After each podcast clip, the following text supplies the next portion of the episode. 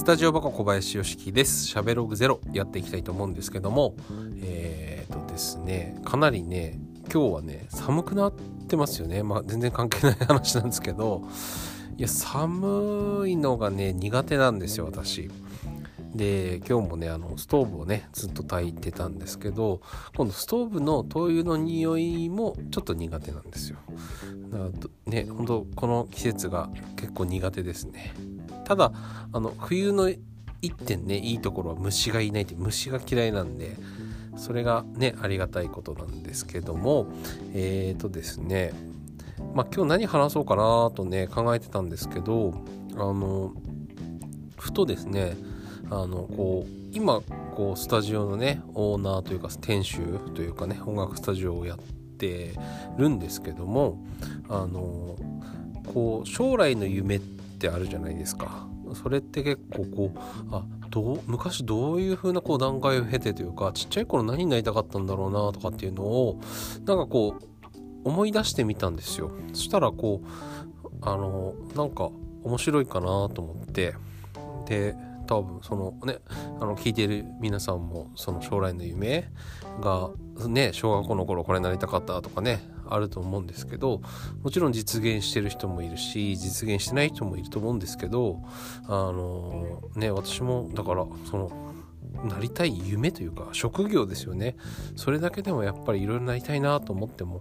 いろいろね挫折してきたんですけどそれをちょっとお話したいなと思ってえっ、とねまずね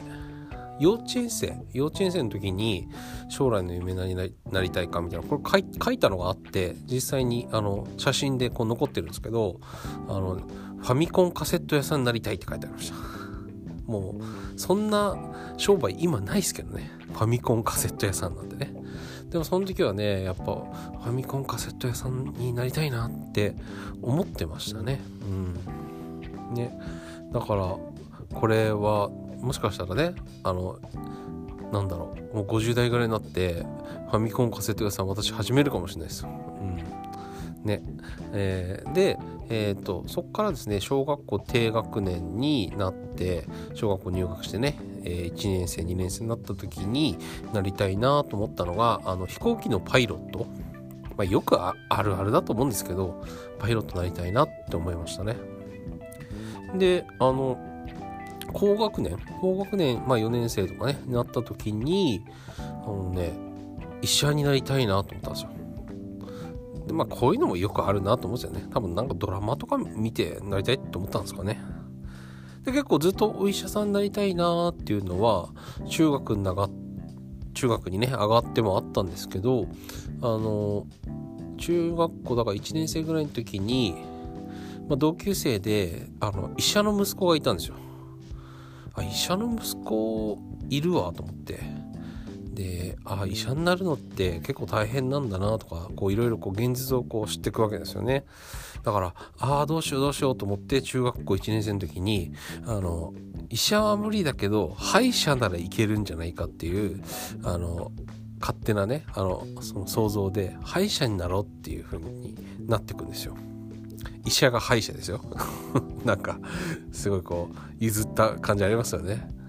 で、えー、2年中学校2年生の時かな。で今度歯医者もどうやらこう頭よくないとダメだぞみたいな。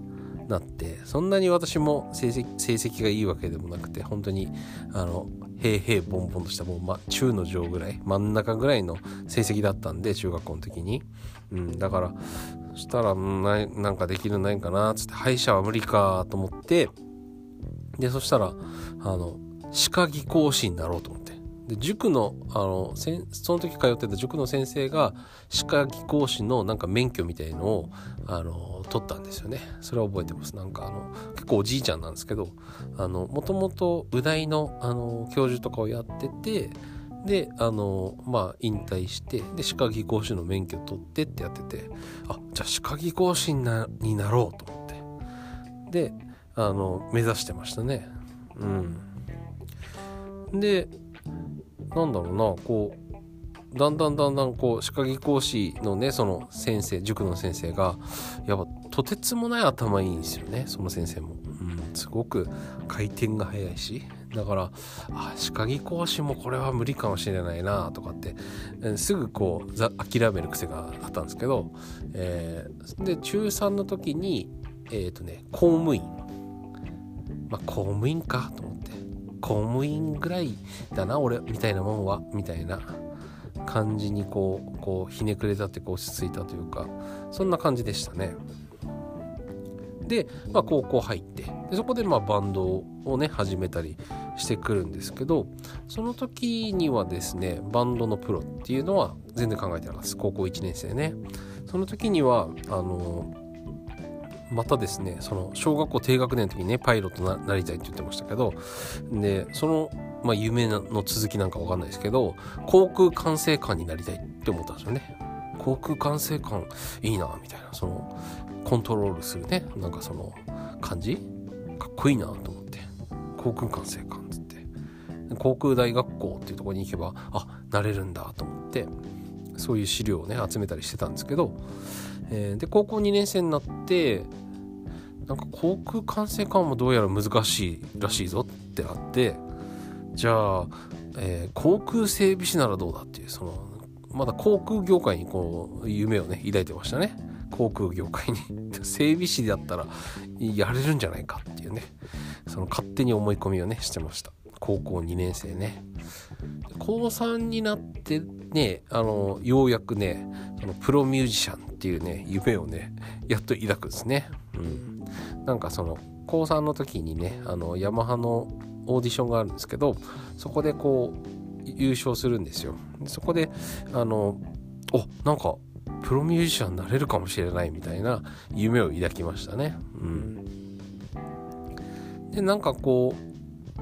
まあ実際ね東京に出てなかなかねうまくいかなかったりもしていろいろあるんですけどで10代のね本当終わり1920歳になるぐらいだと思うんですけどその頃にねもうね警官になりたいっていうね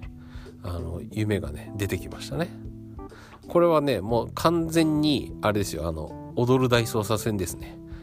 織田裕二のね踊る大捜査線影響でもう警官になりたいわ逮捕したいと思って一人でも多くの犯罪者を捕まえたいと思って警官になりたいと思って。でそのもうその年にすぐあの受験しに行きましたね。警察のあの公務員試験。えー、ね、でその年はね結構人数がいつもは数名56名ぐらいしか通らないんだけどその年はね24人ぐらい取るよっていうことであそんな取れなら受かるかもしれないなと思って行ったんですよ。そしたらね受験者も通常のね56倍いたんですよね。でね1500人ぐらいいたのかな。すごいいたんですよね。うん。で結局ダメでしたねそれもね。うん。そうなんですよ。であのここからね普通に就職していくんですけどやっぱ就職していくとねこう現実を見ますよねだからこう夢って言ってもまあ何やりたいかなとかっていろいろ考えててであの20代の半ばぐらいですかねにあの働いてたそのあの以前ねお話したドン・キホーテっていう会社を辞めるんですけどその時にあのなんかお店やろうと思っててであの居酒屋をやろうと思ったんですよ。居酒屋ね。居酒屋をこうなんかミュージシャンがこう都内のねこう新宿とかでミュージシャンが入り浸る居酒屋みたいのをなんか前テレビかなんかで見たことがあってあこういうのいいなと思って音楽のねこう夢はこう叶わなかったけど音楽をねやってる人を応援するようなその居酒屋。あこういうんだったらなんか友達とかも遊び来てくれるしいいなとか思って居酒屋これを結構ねあの本格的に実際に準備をし始めて動いていくんですけどまあなかなかそのテナントのね貸してくれるっていうところの、えー、はずだったところが貸してくれなかったりとかなかなかね難しくてこれも、えー、頓挫しちゃうんですけどであのそこからですね建築会社にこう入っていくんですけど勤めててねインテリアコーディネートしたりとかいろいろこうお家を作ったりとかね。でそういう中で、えー、20代後半にあなんかスタジオ音楽スタジオできんじゃないかなと思って、まあ、これは夢っていうか、まあ、具現化できそうだなと思って現実的だなと思って音楽スタジオにの夢をね持ってあの準備をしていくんですよ。でそこでなかなかこうあのね本当に2年ぐらいねいろいろこううまくいかなかったりねあの申請が通らなかったりとかねいろいろ大変でしたね、うん、実際のあの多分あんまりお客さんにも話したことないことが多いと思うんですけどあのうち今立ってるスタジオ箱の場所じゃないところがあの計画地だったんですね。なのでそこで申請を出してたんだけど通らなくて、うん、でダメなんでまた新しく土地を買い直して、えー、今の場所にってなるんですけどあのー、ねこういう風な形でねあの ファミコンカセット屋さんからねあのー、ね航空関係からお医者さんからこうねこういろいろ経てスタジオオーナーっていうのをねこうやってるっていうのを思うとあのなんかこう夢はなんかこう本当に何でも何でもいいっていうか何で何でもいいからなんかこういうのやりたいなっていうイメージだけなんか持っててもらえたらいつかそれがこうなんか具現化する日が来るんじゃないのかなと思います。ただなんかねがむしゃらにこうただ思ってるだけじゃダメだと思うんですけどそれに、えー、対してチャレンジですよね。やっぱりしていくっていうのは大切だと思うんですよ。で実際その中でもうんなんだろうなチャレンジしたっていうのはえっ、ー、とその高校3年生の時のあのプロミュージシャンのね道っていうのはもちろんチャレンジしましたし、えー、警察官のね試験も受けに行きましたしえーと、あと居酒屋か。居酒屋も作ろうと思ってねメニューとかも作ったりして、えー、料理の勉強とかもねあの、まあ、あのしたりしてたんですけどだから、まあ、スタジオもそうですかね。そんな感じでしてたんで。結構ですねあれですよ。あの後半になってくるとその夢に対して結構ちゃんと取り組んでるなっていうのを思い返すと、えー、ありますね。うん、で、うん、なんだろうな。今思い返してみてまあねちっちゃい頃の自分に対してなんかこうまあ叶えられないものっていうのはもちろんねお医者さんにももちろん今からなれないと思いますしねパイロットにもなれないと思うんですけどあのファミコンカセット屋さんはいけるかなと思ってるんですよね。だからいやファミコンカセットだったらやれるよとは思ってますね。ちょっとだからあそういうのも考えてみようかなとえー、思っております。皆さんのね夢はこうどういうのがねあってで今もねだからこういう将来の夢こういうのやりたいとかねもちろんあの私より上の方でもその定年になったら、えー、こういうのやってみたいなとかねお店やってみたいなとかでもいいしなんか田舎に住みたいなでもいいんですけど、うん、犬飼いたいなでもいいんですけどなんかこう一個ずつねあのその夢を実現していくっていうのは必要だと思います。で私もこの将来の夢以外にもなんかこうこういうのやりたいなああいうのやりたいなって思ってることは常に結構たくさんありましてですね。それはね結構ねかな叶えてきてるというかねやチャレンジしたりやったりね具現化してきてるかなとは思います。だからあのー、ね何でもいいんですけどなんか美味しいものあの来月こう頑張ったら食べるってかでもいいんですけどなんかね自分に今もねアマゾンなんでしたっけ？あのブラックフライデーセールとかねやってますからね。なんかこういうものをあの自分に買うみたいなねそういうのでもいいんですけどあのなんか一個でもね少しずつねあの皆さんの夢が叶うといいなと、えー、思い今回のねお話をさせていただきました、えー、今回ですね将来の夢の、えー、お話。そして、え現在の、え